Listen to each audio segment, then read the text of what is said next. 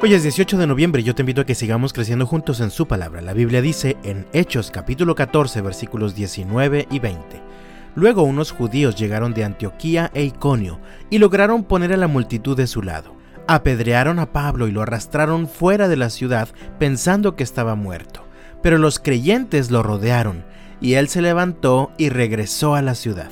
Al día siguiente salió junto con Bernabé hacia Derbe. El apóstol Pablo fue uno de los predicadores más influyentes del primer siglo. Su ministerio tuvo un alcance extraordinario. De hecho, es el autor de la mayoría de las cartas del Nuevo Testamento. Sin embargo, su vida no estuvo exenta de situaciones críticas. Después de compartir el Evangelio en la ciudad de Listra, Pablo fue apedreado por una multitud enardecida lo apedrearon a tal punto que dice el versículo 19 que lo arrastraron afuera de la ciudad, pues pensaron que ya lo habían matado. Considero que para que la multitud hubiera pensado que Pablo estaba muerto, debió de haber quedado muy mal herido, lleno de sangre, de moretones y tal vez incluso con algún hueso roto.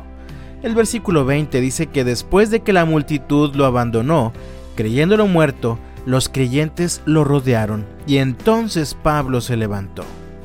Pablo pudo haberse dado por vencido en ese momento.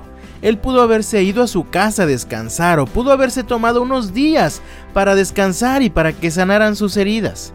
Sin embargo, dice el texto, al día siguiente salió junto con Bernabé hacia Derbe. ¿Y qué hizo en Derbe? Siguió predicando el Evangelio y haciendo muchos discípulos. No se dio por vencido Sabes, amado mío, en ocasiones a nosotros también parece que la vida nos apedrea. Tal vez hoy estás comenzando el día enfrentando un gran problema y te sientes como si también te hubieran apedreado o arrastrado. Tú puedes decidir quedarte ahí en el suelo, tomar la actitud de víctima y lamentarte por tu situación, o puedes levantarte tomándote de la mano del Señor y continuar la tarea que Dios ha puesto en tus manos.